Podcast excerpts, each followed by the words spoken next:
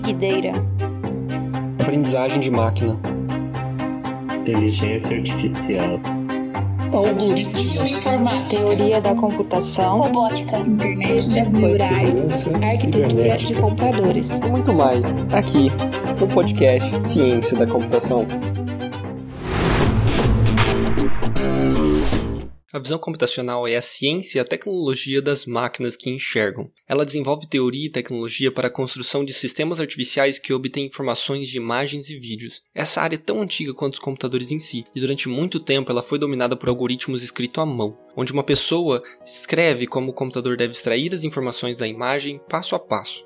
Na última década, isso mudou radicalmente. Redes neurais profundas começaram a obter resultados melhores do que os melhores algoritmos que qualquer humano já tinha escrito para extração de informações de imagens. As máquinas começaram a aprender sozinha como realizar essa tarefa.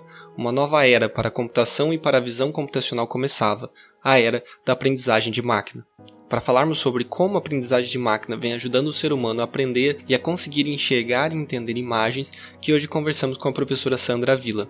Sandra é professora do Instituto de Computação da Unicamp e bacharel em Ciência da Computação pela Universidade Federal de Sergipe, mestre pela Universidade Federal de Minas Gerais e doutora com dupla diplomação pela Unicamp e pelo Sorbonne Université, na França.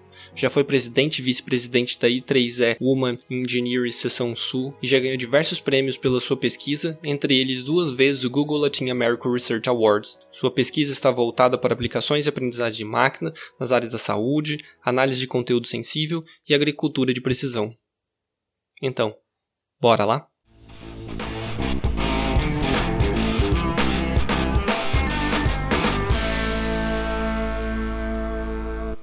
Sandra, muito obrigado por participar do nosso podcast, seja muito bem-vinda.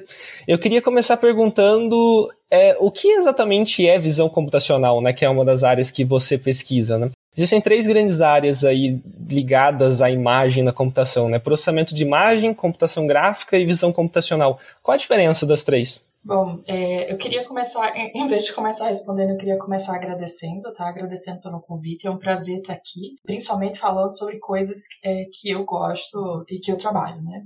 Bom, é, existem inúmeras áreas, né, e elas conversam bastante. Acho que depende mais é, da tarefa que você está fazendo, ou talvez do seu objetivo, em relação ao problema né, que está sendo resolvido do que exatamente, por exemplo, a questão dos métodos. Porque os métodos, eles realmente se conversam é, entre diversas áreas. Então, acho que vai mais para o objetivo. Então, se a gente for falar, por exemplo, de visão computacional, né, então, a visão computacional ela está mais no sentido de você extrair uma informação, o seu objetivo é mais entender aquela informação que está numa imagem ou no vídeo, então aquele conteúdo que está ali. E aí existem alguns conteúdos que são bastante concretos, né, de extrair a informação. Não estou dizendo que é fácil. Então, por exemplo, ah, eu quero saber se tem uma pessoa ali. A gente olha como ser humano, a gente consegue olhar para a imagem, olhar para o vídeo e saber se tem uma pessoa ali. Né? Para a máquina já funciona diferente. Então, é um conteúdo que vai ser extraído.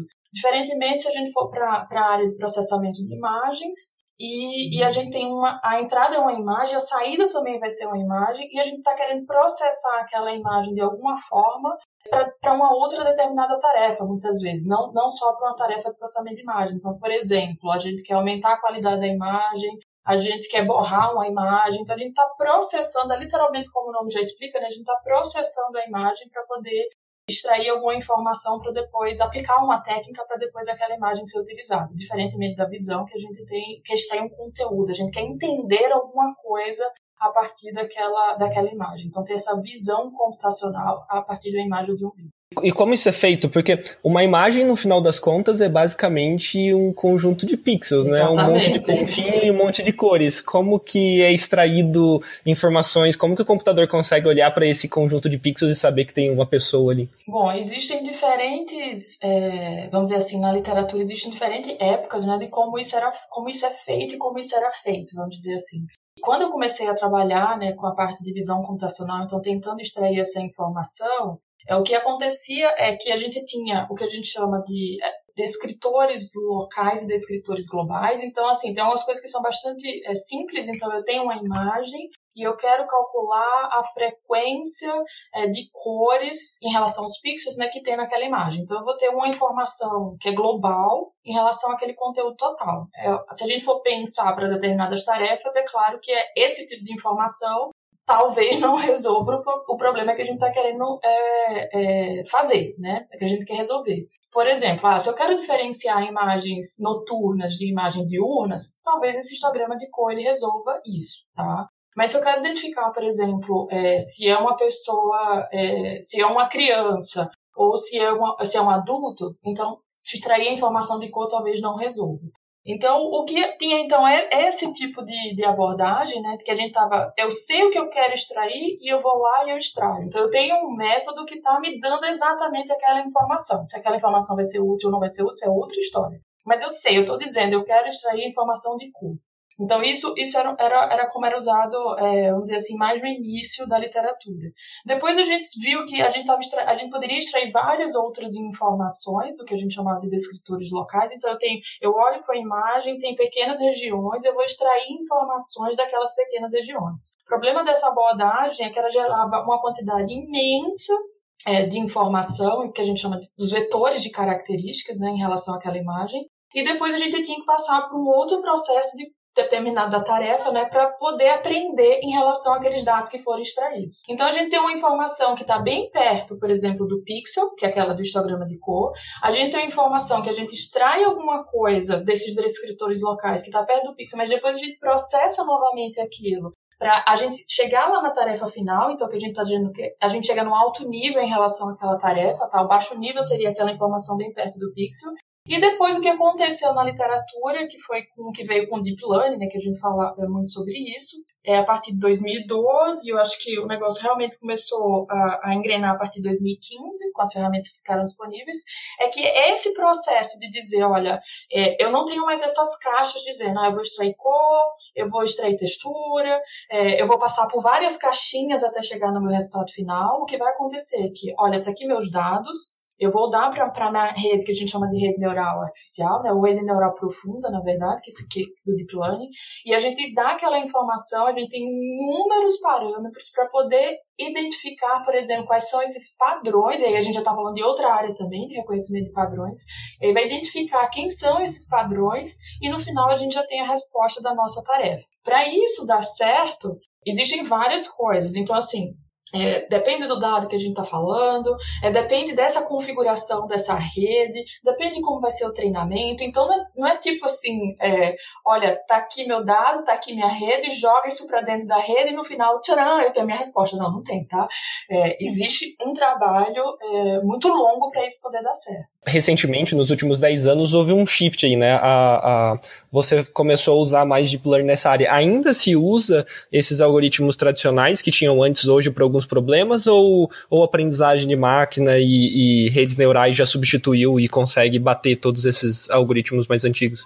se usa, tá? Realmente se usa, principalmente quando você tem um problema muito específico, você tem um conjunto de dados pequeno. E, aí, quando a gente está falando de pequeno, a gente está falando de, de, poucas centenas realmente de dados. E, e, não é que o Deep Learning vai resolver todos os problemas. Eu acho que, assim, quando a gente tem é, muitos dados, tá? E a gente não precisa treinar essas redes do zero, a gente tem um negócio que a gente chama de usar um modelo pré-treinado, foi usado em um outro, foi treinada essa rede em um outro problema, e a gente reutiliza aquilo para continuar o treinamento para o nosso conjunto de dados. Então, é, então, é, é utilizado sim as, as técnicas tradicionais, como a gente fala hoje, está chamando inclusive ela de técnicas tradicionais, essas técnicas são utilizadas porque não são todos os problemas que a gente tem um conjunto imenso de dados para isso poder de fato funcionar, tá? E mesmo com um conjunto grande de dados, não significa que a gente vai de fato resolver o problema. E, e quais são essas dificuldades do, do Deep Learning? Quais problemas você elencaria hoje para aprendizagem de máquina na visão computacional que ainda precisam evoluir, que a gente ainda está longe de ter ter é, os resultados satisfatórios ou, ou, vamos dizer assim, perfeitos. A gente precisa voltar um pouquinho só no tempo, lá para 2012, por que, que esse negócio de fato explodiu, né? É, por que, que isso tomou, assim, a, a comunidade, não só científica, né? Para isso poder, de fato, ah, todo mundo tá usando, tá, tá, inclusive as pessoas falam é, de Deep Learning, independente, não só da pessoa da computação, tá? Então, se eu vou pegar um exemplo rapidamente, estava no, no congresso da Unicamp, é, que foi o Health Tech Conference, ou seja, tecnologia é, e saúde, tá? Com muitas pessoas da área da medicina, o congresso foi organizado por pessoas da área da medicina, e basicamente as palestras que aconteceram desde 9 horas da manhã até as 6 horas da tarde, estava todo mundo falando sobre é, deep learning, aprendizagem profunda, é, inteligência artificial. É, foi realmente assim legal ter visto isso. Mas voltando lá para 2012, o que aconteceu dessa explosão é que a gente tem, tem uma competição, na verdade a competição lá parou em 2017, tinha uma competição que é a ImageNet, e essa competição ela veio com um conjunto de dados muito grande, 1 milhão e 200 mil imagens, e isso foi possível aliado com a disponibilização das GPUs, né, porque as, essas redes elas precisam é, ter um processamento é, grande, então as GPUs aceleram esse processamento, é capaz de treinar as redes por causa disso, mas aliado com dados, dados anotados e para uma tarefa que era para fazer classificação de objetos. Então, o que aconteceu foi que de 2012 para cá, esse tipo de tarefa, ela tem sido muito explorada. Então, foi tarefa para imagem, então a gente começou com imagem, depois ela, ela chegou para áudio, é, chegando para processamento de linguagem natural, então isso, isso já se permeou em várias, em várias, é, várias tarefas. Mas a questão é que essas tarefas, elas ainda têm sido exploradas porque a gente tem técnicas para ser é, desenvolvidas, tá? E aí, quando a gente vai para outros contextos, onde a gente não está falando de classificação de imagens, onde a gente não está falando de classificação de gatinho, de cachorro, de sofá, de pessoas, é, tarefas, e aí eu estou puxando para o lado que eu trabalho, né, para a área médica, na área da saúde, elas não funcionam do mesmo jeito. Melhorou, melhorou pra caramba os resultados, mas ainda tem muita coisa para fazer. E você, você falou exatamente sobre a sua pesquisa na área médica com visão computacional, né, e alguns desafios que surgem, porque a gente talvez já seja muito bom em dizer se uma imagem tem um gatinho ou não, né, mas é, problemas reais, isso pode ficar um pouco mais complicado. Você tem um exemplo disso que você trabalhou na identificação de câncer em imagens, por exemplo, né? Como foi essa pesquisa? O que exatamente você fazia e que técnicas você usava para resolver esse problema? É, a pesquisa na área de câncer de pele, né, foi, ela começou no final do meu doutorado. Eu já tinha terminado o doutorado, na verdade. E eu estava vindo para Campinas para fazer um pós-doutorado e estava me perguntando, é, junto com o professor Eduardo Vale, né, estava me perguntando, ah, eu queria fazer essa é uma pergunta que a gente sempre se faz, eu acho. Acho que a maioria das pessoas que estão trabalhando, ah, eu queria aplicar aquilo, eu queria voltar aquilo para a sociedade, eu queria contribuir que meu doutorado se transformasse em outra coisa depois. Foi a mesma coisa, eu fiz a mesma pergunta também durante o mestrado. Foi, na verdade, eu entrei na computação querendo fazer coisas para ajudar as pessoas, né? E aí, quando terminou o doutorado, aí veio a proposta de trabalhar com alguma coisa que estava é, mais próxima, assim, no sentido, fiz, ah, vamos ajudar a população no Brasil. É, o que, que a gente pode fazer, tá? Então, assim, a incidência de câncer de pele é, no Brasil é bem alta.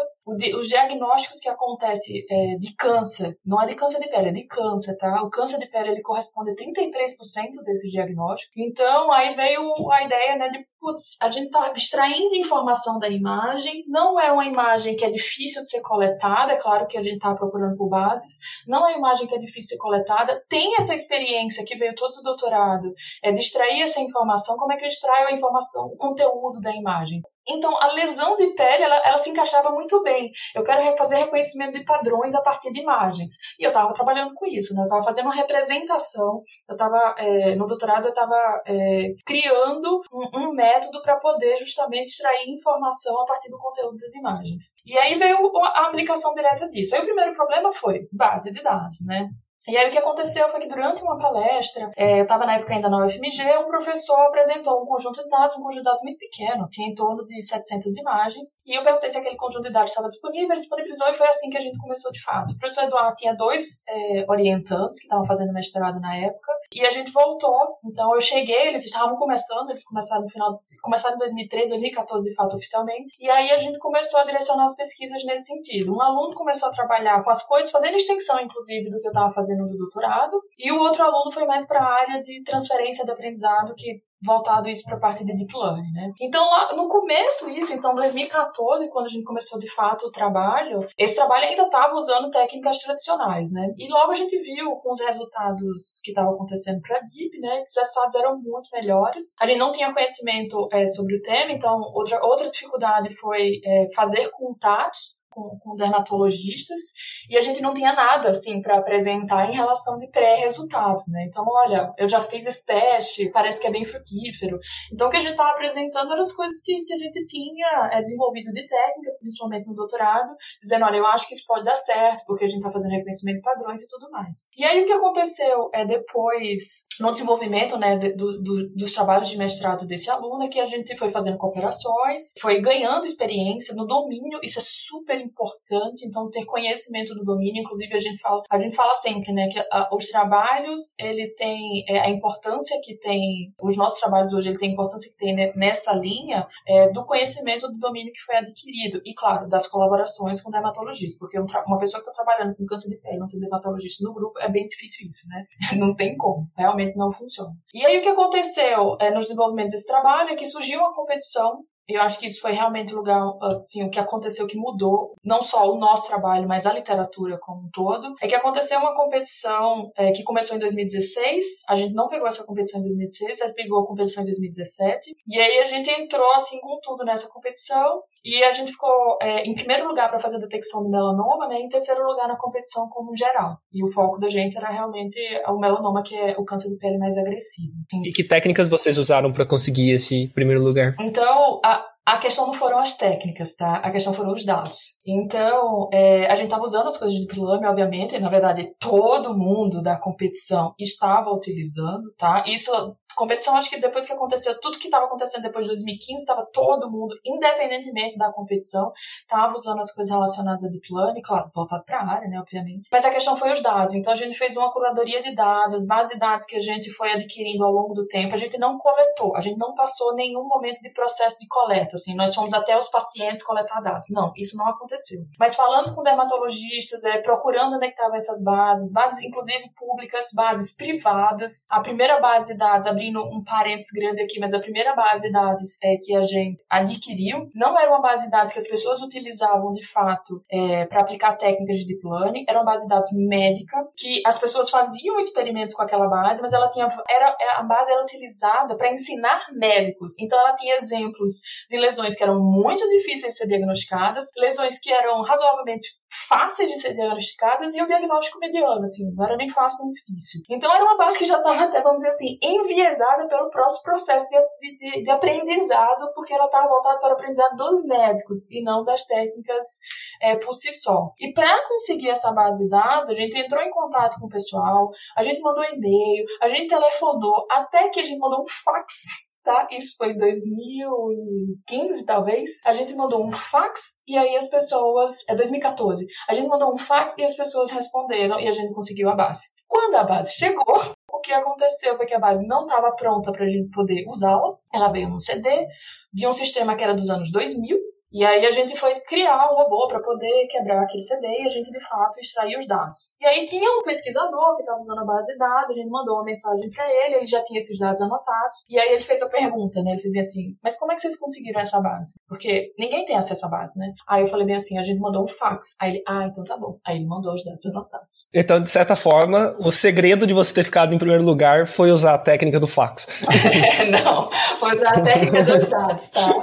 Foi dados, foi a questão realmente realmente dados. Isso puxou um outro trabalho, que foi um trabalho do aluno de mestrado, que foi do Alceu Bissoto, que a gente usou redes generativas adversariais, então era, é, que são as GANs, que, que também é, teve uma, que tem, na verdade, uma contribuição muito é, grande, vários trabalhos começaram a usar isso, com implicações boas e ruins, tá? Se a gente for falar, por exemplo, sobre deepfakes. Mas a gente começou, já que a gente não tem uma quantidade de dados assim gigantesca, que a gente não continua a gente não tem, tá? Até hoje, a gente não tem uma quantidade de dados muito grande. Mas o que aconteceu foi que a gente começou a gerar dados. Então a ideia maluca foi: bom, já que a gente não consegue ter os dados, porque a gente tem um processo de coleta, esses dados têm que ser anotados por especialista, geralmente uma imagem para ser diagnosticada, ela vai para uma biópsia, então para a gente ter realmente diagnósticos, vai passar para um patologista, então existem vários processos para a gente ter de fato essa lesão, né? Então o que a gente fez foi assim: ah, e se a gente começar a gerar dados a partir do nossos dados, dados que fossem sintéticos e que fossem realmente realistas, assim, que a gente conseguisse enganar a máquina achando que fosse um dado novo e que a partir daquele dado novo ela melhorasse o modelo, a acurácia em relação ao modelo, né? Porque a questão é tipo, eu preciso apresentar mais dados, mas se eu for apresentar mais do mesmo, não vai adiantar. Se eu for apresentar, inclusive, se eu tenho muito, mas é dado ruim, também não vai adiantar, tá? Dado ruim também não resolve o problema. Então não é uma questão só de ter quantidade, tá? Tem que ter o dado e tem que ser dado bom. E, e, como, como é a ética por trás disso, disso, tudo?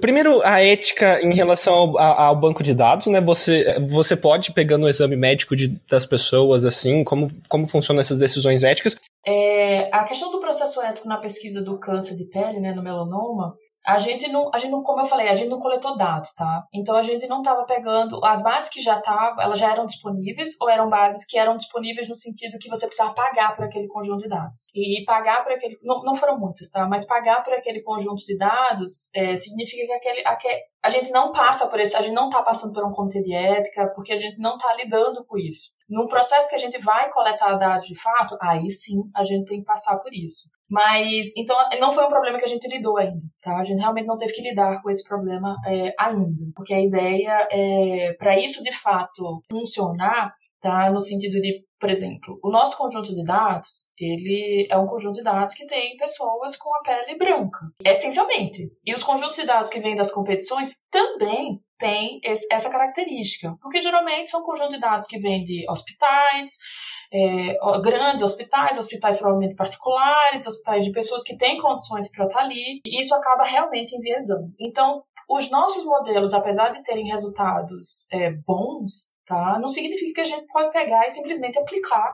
Ah, toma aí, colocar num, num posto de saúde, colocar no hospital e vamos testar agora é, nas pessoas. Não, isso não pode ser feito. Tem todo um, um trabalho ainda, e aí sim, né, tem, tem essa questão da ética, mas tem todo um trabalho ainda de fazer de fato uma avaliação com a população onde aquilo vai ser avaliado. Então isso precisa é, de fato ainda acontecer, porque o modelo que foi treinado em pessoas brancas provavelmente não vai funcionar para nossa do mesmo jeito, mas não vai funcionar para nossa população. Outra coisa é que ele, o modelo não vai estar tá dizendo se a pessoa tem um câncer de pele ou se não tem, tá? O que sai ali é uma probabilidade, é um número, tá? E aquilo vai servir como apoio. Não vai, não vai estar tá na mão da população comum no sentido geral, tá? É, eu não vou estar tá usando em mim, por exemplo, não vai estar, tá, você não vai baixar um software e você vai usar em você. E isso é um modelo que vai funcionar realmente como um apoio. Alguém pode ser que não seja um dermatologista que esteja usando, mas pode ser um médico, uma médica generalista. E aquilo já vai servir para encaminhar, por exemplo, aquela pessoa para um dermatologista ou não. Mas a decisão sempre Tá? E aí a gente volta para a questão do, é, da ética, tipo, é o modelo que está dizendo, é o modelo que está tá soltando um número.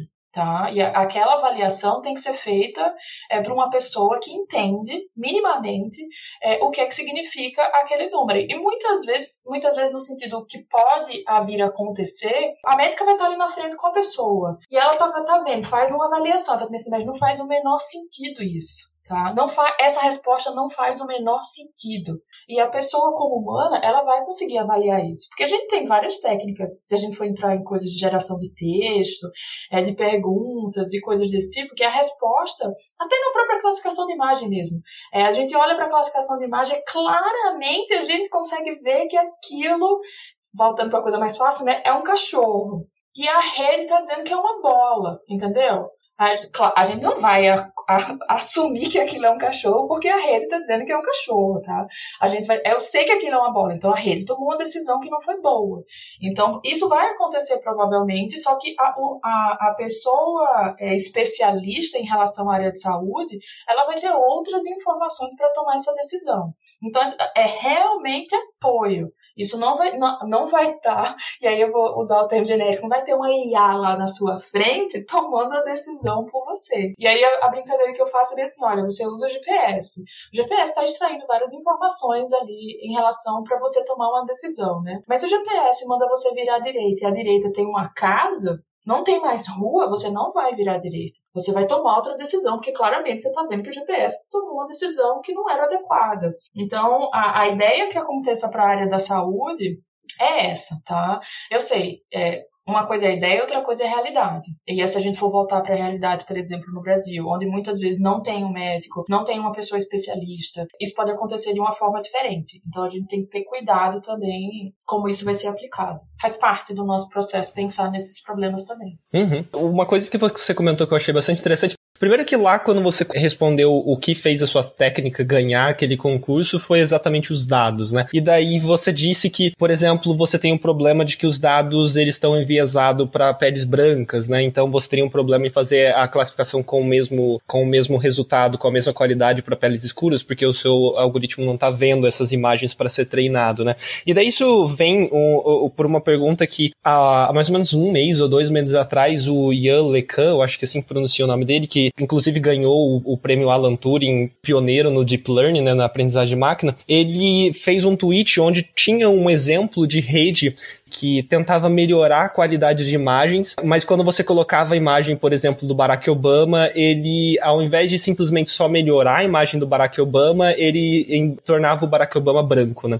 Isso foi training no Twitter, um monte de gente começou a comentar, a discutir sobre esses problemas de racismo e outros problemas sociais começam a entrar nesses bancos de dados, nesses algoritmos de machine learning. E o Eleka disse a, seguinte, disse a seguinte frase, que o, os algoritmos de machine learning deep learning, eles não são enviesados, eles não podem ser racistas, eles não podem ser problemáticos. Os problemas sempre estão nos dados. E daí isso virou uma discussão enorme, porque algumas pessoas defenderam ele e outras pessoas falaram, não, é impossível você ter um algoritmo que, que não seja político. A sua, a sua decisão de colocar, por exemplo, classificação de câncer como uma função objetiva, uma função probabilística, já é por si só uma decisão política, né, que pode criar envisiamento, porque o câncer não é algo tão simples quanto uma função objetivo.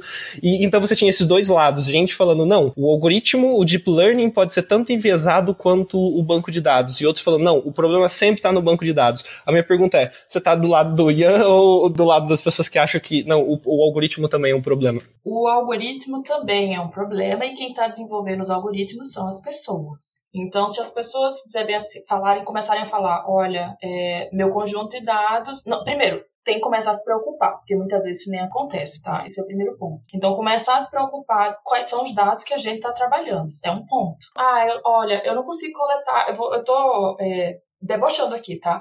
Eu não consigo coletar o meu conjunto de dados. O conjunto de dados que tem é do da competição e da competição só tem imagens de pessoas brancas. Então, ah, não tô nem aí. Não, não funciona assim, tá? Realmente não pode funcionar assim. O que a gente, então, uma coisa é se preocupar. Então, os dados estão enviesados, a gente tem que deixar isso bem claro, a gente tem que puxar essa discussão, porque a gente está desenvolvendo essas técnicas a partir desses dados. Então, não é que assim, olha, os algoritmos, a culpa não é dos algoritmos, quem está desenvolvendo os algoritmos são as pessoas. Então a culpa é realmente das pessoas. Então a gente precisa pensar nessas coisas. É, e para a gente pensar nessas coisas, a gente precisa ter mistura de pessoas que desenvolvem esses algoritmos. Então muitas vezes as pessoas nem se questionam porque não tem quem questionar. E aí eu dou um exemplo novamente do câncer de pele, novamente sobre pessoas negras. Todas as pessoas que viram os meus trabalhos e que questionaram as lesões de pele branca foram pessoas negras. Ninguém nunca questionou dizendo assim: ah, mas vocês não têm pessoas de pele negra na sua base de dados. Nunca ninguém questionou, uma pessoa branca vai me questionar isso. Foram pessoas que eram pessoas negras e elas perguntaram: ah, esse algoritmo funciona para pessoas negras? Entendeu? Então, é, então, sim, o desenvolvimento do algoritmo tem que ser feito por pessoas que estão questionando tanto os dados, tanto como a gente está desenvolvendo. Porque não vai ser lá no produto final que a gente vai dizer, ih, não deu, entendeu? Tem que ser lá no começo. O começo envolve dado, envolve desenvolvimento de técnica. Tem que ser feito com todo mundo junto. Não, fantástico, né? Isso, isso, esse argumento mostra a importância da, da, diversidade dentro da Steam, né? Que hoje basicamente é por homens brancos, né? É, é a grande maioria da, dos profissionais. E você vê um crescimento disso tanto na diversidade quanto na preocupação ética na pesquisa, em, em ter essa diversidade nos bancos de dados e em olhar esses algoritmos de forma ética. Você vê isso crescendo na comunidade científica? Sim, eu vejo que isso está crescendo. Então, existem, é, existem já comunidades, existem cargos específicos para poder lidar com isso, lidar com isso. É, a gente está levando isso, a gente eu estou falando como comunidade, tá? Mas a gente está levando isso para as conferências, tem workshops específicos para poder lidar com essa questão e vai começar a ficar, é, não é a palavra mais adequada, tá? Mas assim, é, vai ficar começar a ficar feio não tratar isso, tá? Então, isso vai ter que ser tratado, vai dizer bem assim, olha, ou então vir com alguma informação dizendo bem assim, ah, o meu algoritmo não funciona para esses, esses, esses e esses casos, tá? Então, cuidado a usar isso. E aí as pessoas não vão querer usar, né? Claro, obviamente. Então, isso vai ter que ser inserido, porque o que vai acontecer, né, é que a gente vai aumentar mais ainda essa desigualdade que já acontece. E, mu e muita coisa, é, a inteligência ela realmente, ela vai vir para mudar, ela já está mudando, mas ela vai mudar muito mais ainda, tudo que está acontecendo. Então, se a gente começar a usar uma tecnologia que vai aumentar ó, o gap, que vai aumentar é, esse fosso entre as pessoas, né, que vai aumentar essa desigualdade, é, isso, isso, isso é uma coisa que nem me preocupa preocupado bastante, tá? Porque aquela pessoa que está preocupada em ajudar as pessoas e pode estar tá desenvolvendo técnicas que vai piorar a vida de determinadas pessoas, é, muito ruim, tá? Ficar nesse pensamento. Então, o pensamento é como é que eu posso fazer diferente, né? Então, eu tô começando realmente, de fato, a me preocupar com todas essas coisas. E eu acho que isso vai. Isso, isso as pessoas não vão falar mais. Então, vai, vai acabar realmente. É, mas se a gente não falar, isso não vai acontecer. Mas vai realmente acabar entrando no processo de todo desenvolvimento, tá? É, você já assistiu Futurama, o, o Bender, que é um robô bêbado alcoólatra que fica falando um monte de merda? Ah, eu tenho a impressão de que se a gente não tomar cuidado, a inteligência artificial vai ser um Bender, sabe? A gente, o futuro vai ser parecido com o Futurama. É, já, já técnicas que estavam é, falando besteira, é, que foram algoritmos que eram racistas, é, que, que funcionavam só para um tipo de o, o, próprio exemplo que você falou, né, da técnica, você entra uma imagem de uma pessoa negra e o, e o, o, algoritmo estava é, embranquecendo aquela pessoa, né? E aquilo caiu na discussão. Então, é, e aí aquilo já foi, já veio com várias ressalvas do que estava acontecendo ali. Então a discussão já aconteceu. Então acho que realmente a gente não vai deixar, a gente não vai deixar isso acontecer. E mudando um pouco de assunto, um pouco sobre as limitações técnicas aí que a gente tem hoje em Deep Learning para visão computacional, porque eu, ve, eu vi recentemente muito nessa área da, da ciência é, a discussão sobre GPT-3. Foi lançado a rede para processamento de linguagens naturais, ela é incrível, gigantesca, e um monte de gente falando, meu Deus, isso é o futuro, é maravilhoso, perfeito, e várias outras pessoas falando, ei, esse negócio aqui simplesmente decorou a frequência das palavras e a ordem que as palavras têm que vir, mas no final das contas ela não está entendendo muito muito bem nada do contexto do que ela tá falando, sabe? Ela não entende o que ela fala, ela simplesmente consegue falar e imitar uma pessoa falando certo. E daí tem toda essa discussão e as pessoas falam, não, a GPT-3 a gente ainda tá longe de conseguir entender contexto e entender fala. A mesma coisa se aplica para visão computacional, a gente tá conseguindo falar, ó, oh, isso daqui é um cachorro, isso daqui é um gato, mas no fim a, o computador não tá entendendo nada do contexto, não tá entendendo nada do que é um gato e o que é um cachorro? É, eu acho que o que tem uma, uma grande reclamação, né, um grande questionamento em relação a essas técnicas né, de aprendizado profundo no, no contexto geral é, é, a falta de explicabilidade, de interpretabilidade do que é está acontecendo ali dentro dessa grande caixa, vamos dizer assim, tá? Inclusive as pessoas falam assim, ah, esses modelos não são transparentes, a gente não sabe como as decisões estão sendo tomadas. E, e a comunidade já está preocupada com isso. Então já tem várias técnicas que estão é, sendo desenvolvidas para tentar entender como é que tem aquele processo. É, tem realmente muitas técnicas. Não significa que a gente coloca uma imagem e vai sair. É, eu tenho todo, eu tenho toda a informação do que, que aconteceu ali na rede. Ela nem é feita para ser desse jeito exatamente, realmente.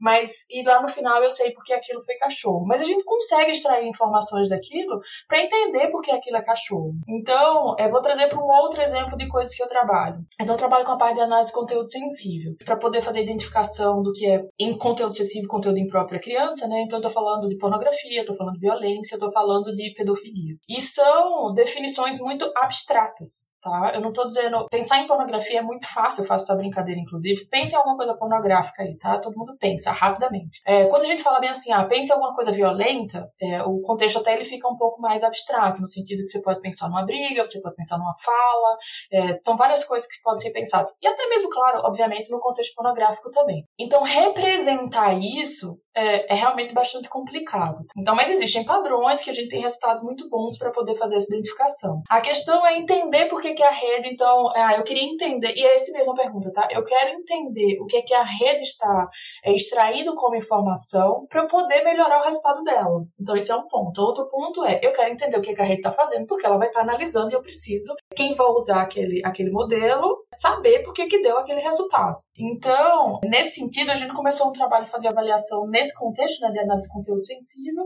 e a gente descobriu, por exemplo, que a rede estava prestando atenção em determinado canto de informação que tinha na imagem. E aí o canto de informação pode ser um texto que aparece, pode ser um logo de algum vídeo, de algum canal, porque, por exemplo, a gente baixou coisas do YouTube, pode ser coisas desse tipo. Então a gente começou, por exemplo, a extrair essa informação. Agora a gente ia lá no, na imagem central, no centro da imagem, né, e, e aí acabou recortando tudo que a gente podia, achando que estava enviesando. A mesma coisa aconteceu, por exemplo, no câncer de pele. A gente foi tentar entender o que, que a rede estava entendendo, tá? E a gente viu que ela estava prestando atenção atenção muitas vezes em coisas que estavam no processo de captura da imagem. O que estava no processo de captura da imagem? Por exemplo, a, o tamanho da lesão é importante.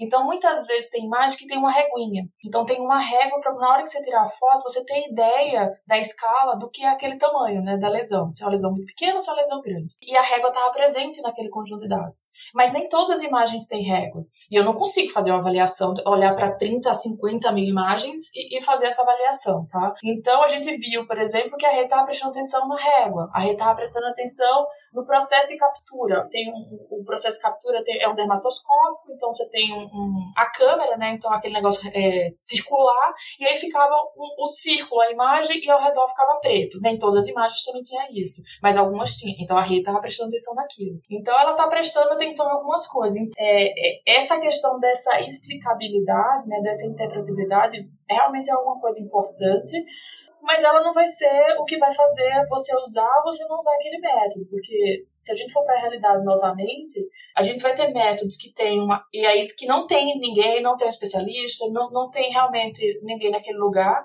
ou seja, a opção da pessoa é nada, tá? E aí vai ter um método que vai dar um resultado que tenha, vai ter alguma explicabilidade em relação àquilo e que possa dar um resultado, tá? É claro que se for com vários erros, ninguém vai querer, a gente não vai poder aplicar aquilo lá, tá? Mas que vai ser melhor do que o nada. Você falou da limitação é, é, em aplicações práticas, né? Você tem que prestar atenção se a rede neural ela realmente está tá fazendo alguma coisa que faz sentido e para isso algo muito importante é explainability. Mas existem outros problemas que são é, menos voltados para aplicação e mais um pouco para teoria, deep learning, por exemplo, você tem ataques adversariais que com pequenos ruídos que nem são visíveis você consegue fazer uma rede deixar de prever alguma coisa, né? E isso demonstra uma certa fragilidade na, no, na forma com que ela está aprendendo ou no que ela está fazendo, né? Você acha que o que a gente tem hoje em teoria de deep learning, teoria de aprendizagem de máquina, é o suficiente para a gente continuar evoluindo com redes maiores e bancos de dados melhores e a gente só, só ir aumentando o banco de dados e tempo que a gente gasta nesses mesmos problemas, a gente vai conseguir resultados melhores? Ou a gente vai precisar, em algum momento, rever os algoritmos que a gente usa hoje? Por exemplo, a noção de pooling, de backpropagation, de redes convolucionais. Você acha que isso é o suficiente para a gente ir por muitos anos ainda ou isso tem um limite? Não, eu acho que é, realmente tem um limite, tá? É, existem inúmeras pessoas pesquisando é, diferentes pontos em relação é, nesse processo desse treinamento, de arquitetura, é, de, de, passos, de pequenos passos é, que está envolvido tudo no deep learning, né? A, a não é suficiente o que a gente tem, tá? A gente pode falar isso realmente, é, batendo martelo, não é suficiente o que a gente tem. A gente vai precisar de outras teorias, pensar em outras coisas, até talvez até remodelar problemas e tudo mais. É, a questão do você tinha comentado sobre os ataques adversariais, eu acho que é, é muito bom isso, porque é, é um processo que você está tentando deixar aquele modelo mais robusto, tá? Então, você mostrar que aquele negócio não está funcionando porque você altera alguns pixels, eu acho que a gente só tem a ganhar quando a gente está percebendo coisas desse tipo. Eu realmente não fico triste quando alguém vai lá e quebra alguma coisa que eu fiz no sentido, olha, não funcionou para o que você fez, tá? Nossa, eu fico muito feliz, porque a pessoa tá, testar uma coisa e mostrar que aquele negócio não está funcionando funcionando é super importante, tá? Porque você está vendo um espaço de crescimento, de melhora. Sempre você está vendo um espaço de melhora ali. Então, o que tem acontecido, eu acho que para a área de planning, é, tem um movimento muito grande no sentido da gente tá saindo para essas. É, para esse aprendizado supervisionado, onde a gente vai ter totalmente supervisionado, no sentido que a gente precisa de bons dados, dados anotados, e a gente indo para um caminho onde a gente tem é, os dados que a gente não vai estar anotados, tá? E isso vai dar um, um, um crescimento muito grande, porque dado não anotado é mais fácil, tá, de ter, e aí se eu for voltar de novo para a área médica, putz, coletar dado, eu não precisar do especialista para ele me falar se, qual é o diagnóstico daquela lesão, já acelera muito o trabalho, tá? A, a, parte da coleta é muito difícil. Mas o fato de não ter que, depois de coletar o dado, ter o diagnóstico, é, isso realmente acelera o processo. Então, acho que a parte não supervisionada, já tem vários pesquisadores falando sobre isso, não sou eu que estou dizendo isso, tá? É, indo para a linha não supervisionada, para a linha autossupervisionada, na verdade, onde você tem é, uma tarefa que não. Você cria uma tarefa não supervisionada para você poder extrair, é, aprender a extrair características e depois você tem um conjunto de dados mais pequeno, não tão grande que você aí de fato realmente você usa para poder validar aquilo, é, é um caminho. É, se a gente for, é, você tinha comentado antes a questão do GP3, né, do GPT-3, e que é, é, muito impressionante aquele resultado, assim, sem sombra de dúvida, tá? Mas se a gente faz uma pergunta que não tem, não faz o menor sentido fazer aquela pergunta, existem vários exemplos, tá? Então, é, pessoas, inclusive, mostrando, então, é, as meninas do canal do Peixe Babel falando sobre isso, tem um vídeo super legal lá, mostrando, inclusive, da GPT-3, e, e, e, e, tem perguntas assim que não, realmente não faz o menor sentido. Nem, a pessoa ia se questionar da pergunta, tá? E o modelo respondeu. Tá? Foi lá e respondeu uma pergunta. A pergunta era sobre quantidade, então foi lá e falou, tipo, ah, precisa de tanto, alguma coisa assim do tipo. Veja o que a gente precisa melhorar, né? No sentido, a, a inteligência ela não está conseguindo entender se faz sentido ou se não faz sentido. Não estou dizendo que isso é o caminho, mas é, é um modelo super gigante, com 175 bilhões de parâmetros, se eu não estiver enganado aqui, tá? É, precisa de muito recurso, foi treinado num conjunto de dados com 45 terabytes, tá? É, é, quando a gente está falando de texto, isso é dado pra caramba, tá? Porque um texto tem, sei lá, alguns kbytes, alguns megabytes, a gente está falando de 45 terabytes.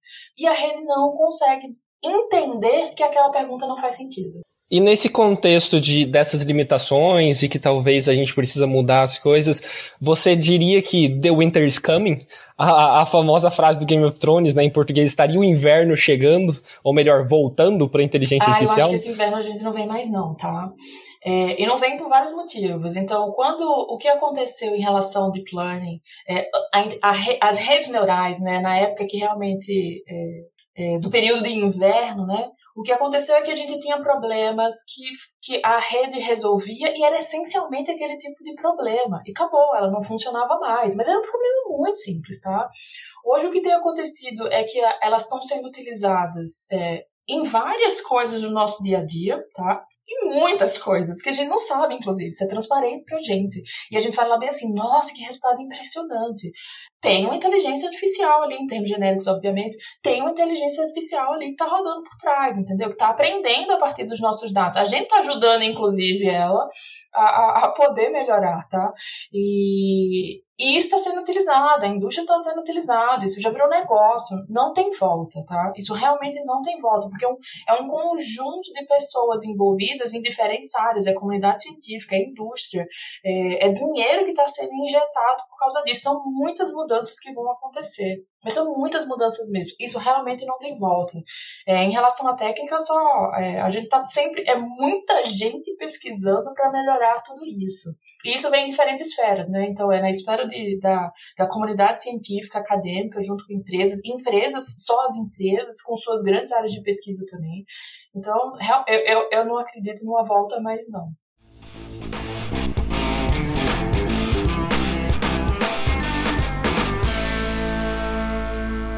Infelizmente, a, a nossa entrevista está chegando ao fim e eu queria então fazer umas últimas perguntas sobre você.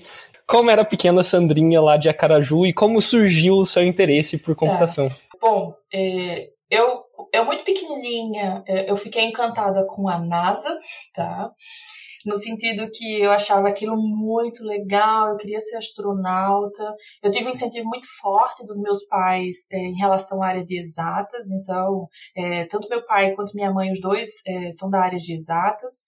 Eu cresci dentro da universidade, então desde pequenininha os meus pais trabalhavam dentro da universidade como analista de sistemas, então aí a gente já pensa na computação, né? Mas o meu contato com a computação era só computador. Eu não estava, eu não tava programando, eu não estava aprendendo nada. Eu tava, é, mas eu estava com contato com o computador e eu achava aquilo muito legal, né? E aí o que aconteceu é que eu fui crescendo é, dentro da universidade, então no sentido que é, claro que estava na escola, mas eu, eu, muitas das minhas atividades, por exemplo, de férias, eram dentro da universidade. Eu sempre gostei daquele ambiente. E, e, a, e a computação apareceu para mim. Eu queria fazer matemática, porque eu gostava muito de matemática. E aí eu, por uma falta de visão mesmo, assim, tá? É, talvez se eu tivesse contato com outras pessoas, se eu conhecesse mais o curso e tudo mais, eu achava que a minha única opção como matemática era ser professora, né? E não é verdade. Então aí eu fiz bem assim, ah, eu não queria, eu não queria me limitar eu não, não, não é que eu nem me imaginasse como professora, porque eu já sou professora, mas é que eu não queria me limitar a ser professora. E aí eu vi na computação, e aí várias coisas aparecendo e tudo mais, né? Mas eu vi na computação várias, várias coisas que podiam ser feitas para ajudar a pessoa. Esse negócio de a tecnologia pode ajudar as pessoas. Eu fui realmente comprada por isso. E foi assim que eu entrei na computação, acreditando nisso, né? Que eu queria fazer computação para poder é, ajudar as pessoas com a tecnologia que ia ser desenvolvida ali. Então a, Sandrinha continua a mesma, tá? No sentido de é, ela quer fazer tecnologias para poder ajudar as pessoas. Uma vez ali dentro da, da, do curso de ciência da computação, como você percebeu que você queria ser uma cientista, que você queria fazer mestrado, doutorado? Eu é, acho que tu, tudo depende também das pessoas que você se depara, né? Então, eu tive uma professora em especial, assim, que ela, ela sempre comentava sobre isso, ela incentivou muitos alunos, inclusive muitos alunos foram fazer, é, fazer mestrado e doutorado e voltaram para a universidade como professores. E, e eu fui bastante incentivada por ela, assim, nesse sentido. É, eu fiz iniciação científica, é, foi uma coisa que eu queria fazer, né? Eu acho que fiz, nossa, é, nossa, vou fazer iniciação científica. O nome é até bonito, tá? Iniciação científica. E eu não gostei da iniciação científica que eu fiz, no sentido do que, que eu estava trabalhando, mas eu gostei do processo. Então, o processo de fazer iniciação científica, você pegar um problema, você tem que estudar sobre aquele problema, você desenvolver alguma coisa, é, não era uma coisa que estava relacionada diretamente numa disciplina. Então, aquele o negócio está dando errado, porque é isso essencialmente que acontece é, na pesquisa, mas o dar errado não significa que está dando tudo errado, significa que você está descobrindo caminhos, né? E quanto mais caminhos você se depara que deu erro, você está chegando em algum lugar que provavelmente vai dar certo. Então, é, esse processo de fazer experimento, de descobrir, de, de tentar passar a fronteira do conhecimento, né, é, foi uma coisa que realmente é, me cativou. E aí eu fui fazer um trabalho de conclusão de curso, ainda na graduação, né? Meu trabalho de conclusão de curso era para fazer reconhecimento de caracteres manuscritos. E aí eu já estava trabalhando com redes neurais, é, mas não com o processamento que a gente tem hoje, tá? Isso foi lá para 2005, 2006. E, e, eu gostei muito também do trabalho, eu gostei muito da área, então foi uma disciplina que eu fiz que foi a disciplina de processamento de imagens. Então eu estava gostando muito daquilo. Eu fiz outra disciplina também que foi a disciplina de inteligência onde eu vi a parte de redes neurais. E, e foi uma coisa que eu já me encantei pela área, foi na, naquela época, no finalzinho da graduação. Então quando eu fui fazer mestrado, eu, quando eu fui fazer mestrado eu já queria fazer o doutorado. E, e, eu queria voltar para a universidade. Então, acho que na hora que eu saí, eu já queria voltar no sentido de, olha, eu quero voltar e contribuir para cá, né? Eu queria voltar, inclusive, para a Universidade Federal de Sergipe.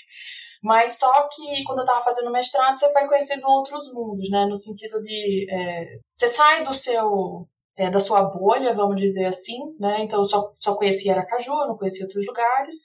E aí eu fui para a Universidade Federal de Minas, então é, aí eu vi outras pessoas, vi outras pesquisas, vi, vi laboratórios, e depois eu tive a oportunidade de fazer o doutorado na França, que aí foi outro mundo para mim. Daí eu já estava falando é, de outras coisas, se a gente puxar um assunto, inclusive, rapidamente, assim, que eu não queria deixar de comentar, é que é, o que tem acontecido hoje, né, infelizmente, as pessoas estão fazendo a pesquisa, mas elas não, aqui no Brasil, a gente não está só preocupado em fazer a pesquisa, que a gente, a gente já se preocupa muito com o que a gente está fazendo, mas essa não é a nossa única preocupação, né. Eu estou preocupada se os alunos vão ter bolsa, eu estou preocupada se vai ter projeto, eu estou preocupada com o que vai acontecer na universidade, eu estou preocupada com todas essas esferas políticas que têm acontecido, tá. Então, em vez de eu estar focada ali na minha pesquisa, pensando como é que eu queria, por exemplo, vamos puxar para o assunto que eu sempre de novo, desenvolver alguma coisa que possa ajudar as pessoas para a gente diminuir essa quantidade de pessoas que têm câncer de pele, né? A gente agir de forma preventiva, que seria o melhor. É, eu estou preocupada se meus alunos vão ter bolsa, eu estou preocupada o que, que vai acontecer com a universidade. E quando eu estava na França, é claro que eu não estava lá como professora, mas quando eu estava na França, é, minha máquina quebrou, no outro dia eu tinha outra máquina. Eu precisava ir para uma conferência, eu falava com o meu orientador, dizendo assim, olha, tem uma conferência muito legal, eu queria ir. E aí, eu, antes mesmo de eu perguntar, eu ficava me questionando, mas eu não tenho nenhum paper nessa conferência. Mas assim, eu, eu sou muito queixo então eu pergunto mesmo. E aí eu fui lá e perguntei. Para mim isso era queixo duro, entendeu? Ó, veja, questionar, eu, o, o, que, o meu duro era perguntar se eu poderia ir para uma conferência. Porque eu sabia que eu só poderia ir para uma conferência no Brasil se eu tivesse um paper publicado naquela conferência. Eu perguntei para ele. E depois do primeiro sim, eu perguntei para vários. E eu sabia, ele falou, ah, pode ir, entendeu? Então foram, eu tive várias oportunidades nesse sentido. Então eu estava preocupada lá em desenvolver a pesquisa e eu só estava preocupada em desenvolver a pesquisa. É claro que problemas pessoais acontecem, tem várias coisas acontecendo. O, mundo não para para você desenvolver sua pesquisa. Mas no sentido assim de apoio, de infraestrutura, de financiamento, estava é, tudo acontecendo de forma favorável para eu poder só me preocupar, tá? Só com grandes aspas aqui, só com a pesquisa. E, e recentemente no início do ano eu fui no Canadá e eu percebi a mesma coisa. Então, é, eu estava com contato com um professor no laboratório. É, ele não estava preocupado. É claro que a gente preocupa, mas assim, não era uma preocupação se os alunos vão ter financiamento, é o que vai, que vai acontecer com a universidade. Não, não, não, tá, não tinha essa preocupação. E isso já coloca a gente em um patamar diferente do desenvolvimento da pesquisa, tá? Então, uma coisa que eu falo é, é ontem conversando com alguns alunos, está dizendo bem assim, a gente faz tanta coisa com inúmeras limitações para mostrar o poder que a gente tem, assim, é, o poder no sentido de Veja o quanto a gente é bom, tá? E eu tô falando, não tô falando de mim, obviamente, eu tô falando de todos, mas veja o quanto a gente é bom, o quanto a gente consegue fazer com um recurso tão limitado. Imagina aonde a gente poderia chegar se a gente tivesse mais recursos, sabe? Se tivesse o um investimento do quanto a gente preza, vamos investir na ciência, sabe? Isso não é gasto, isso é realmente investimento. Então poderia ter um outro patamar que isso e aí eu vou voltar lá para Sandrinha pequenininha, né? Que poderia ajudar o quanto a gente gostaria que isso ajudasse as pessoas, tá? Então tá tudo envolvido, né? Então essas coisas estão todas envolvidas. Uhum.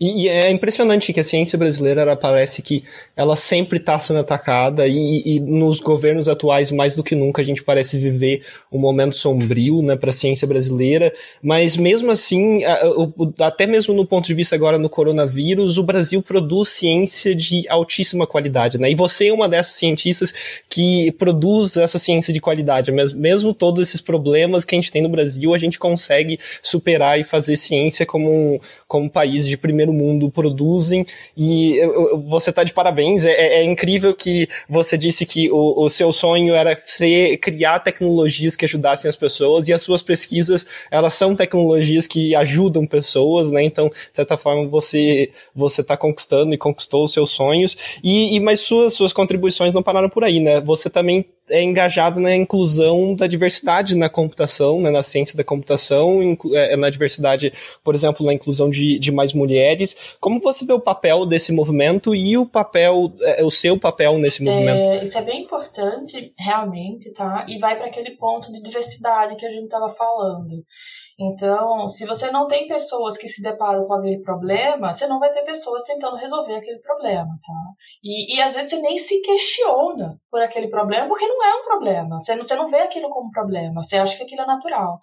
Então, esse questionamento da minha parte, no sentido eu começar a me questionar em relação a isso, é, é que todo mundo fala bem assim, ah, é, não tem muitas mulheres realmente na exatas. Então, quando eu entrei na graduação, eu fui com esse pensamento, é, realmente não tem muitas mulheres, entendeu? Eu entrei na sala que tinha pouquíssimas mulheres, terminei o curso como única mulher da minha turma, né? A gente junta outras turmas para se formar, mas a minha turma, essencialmente, quando eu entrei, em 2002, isso saiu meu, no, naquele, no, naquele tempo, né? Depois as meninas, depois outras pessoas foram se formando, obviamente mas é, é, tem pouquíssimas mulheres. E, e aí quando fui fazer mestrado, novamente, você sempre está vendo, você vai para um lugar. É, hoje, mas hoje eu, Sandra, professora, vou para uma mesa redonda, às vezes eu sou a única mulher. Você vai para uma conferência e aí tem uma sala e tem um monte de homem. Então, assim, isso, isso é, incomoda. Incomoda, às vezes, você vê as perguntas que estão sendo feitas, incomoda perguntar coisas porque está perguntando para uma mulher e não está perguntando para o homem. Então, é, uma coisa que eu percebi e eu acho que foi muito forte para mim e é isso que eu tento fazer, né? É, como eu falei, né? Então, eu estava na graduação, é, eu descobri que eu queria fazer ciência, eu descobri que eu queria fazer isso que eu estou fazendo. Eu tive uma influência muito forte de uma professora, inclusive, e, e, e, o exemplo, assim, ela não estava fazendo aquilo de forma proposital, né? Então, era, era, era um exemplo que eu via ali, uma inspiração. Então, é nesse sentido que eu penso que eu acho que é muito forte é, para as meninas hoje. Então, é, ser esse exemplo, sabe? Ser esse exemplo muitas vezes é você estar ali, tá? Então, participar de algumas coisas pelo simples fato de você estar tá ali. E aí eu vou falar de, desse exemplo. É, no início do ano, eu participei da escola de verão de maratona, né? Eu nunca participei de uma maratona.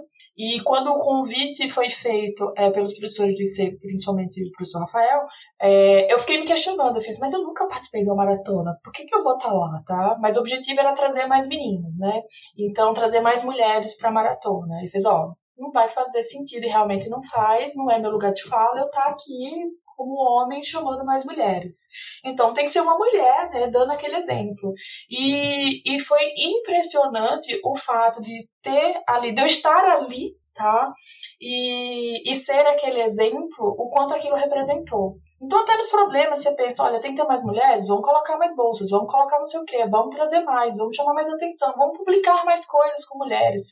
É, sei lá, vamos mudar o logo, vamos deixar uma coisa mais representativa. É, só, às vezes é, é uma coisa que é boba, tá? Mas que se quando você não se enxerga ali, e esse é o ponto do exemplo, né? Se não tem ninguém ali, você às vezes você não, você não se enxerga ali. Então, você tá ali representando aquele exemplo, é, você acaba trazendo, é, você faz com que as pessoas queiram estar ali, tá? Isso não serve, obviamente, só pelo fato de ser mulher, né? É, se a gente for falar de outros, de outros problemas, é, de outras situações que a gente tem no Brasil, então a gente precisa, por exemplo, de pessoas mais negras, de pessoas negras, mais negras ficou ótimo. A gente precisa de pessoas negras representadas ali também, porque aquilo é também um exemplo. Então, várias minorias é, nesse sentido, elas precisam deixar de ser minorias para ter mais representatividade de fato. Então, é, fazer projetos, então a gente tem alguns projetos, projetos para ensinar programação para as meninas. Isso aconteceu, é, isso foi um projeto só, na verdade, foi em 2014. É o projeto das meninas super cientistas, então trazer mulheres que são cientistas falando das coisas que elas estão fazendo. A gente não está falando nada de um problema pessoal, a gente está falando do que a gente faz, entendeu? Então a gente não está ali para contar alguma coisa que é um problema que acontece com o Sandro. Não, eu estou mostrando qual é a pesquisa que eu faço. Eu estou mostrando a tecnologia tecnologia que a gente está desenvolvendo, olha o problema que eu estou resolvendo. E é isso só que a gente está falando, entendeu? Só estou mostrando que é, olha, olha que legal que eu faço, entendeu? Bora fazer? Tipo, você pode fazer também, vamos fazer? Então é, é nesse sentido. Então acho que o exemplo realmente ele é sempre muito forte. Fantástico. E infelizmente a nossa entrevista chegou ao fim. Gostaria de ficar aqui horas conversando com você, mas a gente tem que terminar em algum momento. Muito obrigado por ter participado. Bom, eu que agradeço pelo convite, Vanderson. Realmente, assim, eu ficaria falando muito mais aqui também, tá? Então, se você perguntar, eu continuo falando. Mas, é, bom, tá, eu só realmente gostaria de, de agradecer o convite. E assim, chegamos no final do nosso episódio. Muito obrigado por ter nos ouvido e não se esqueça de nos seguir nas redes sociais. Estamos no Instagram, no Facebook no Twitter, arroba ComputaçãoCast. Até o próximo episódio.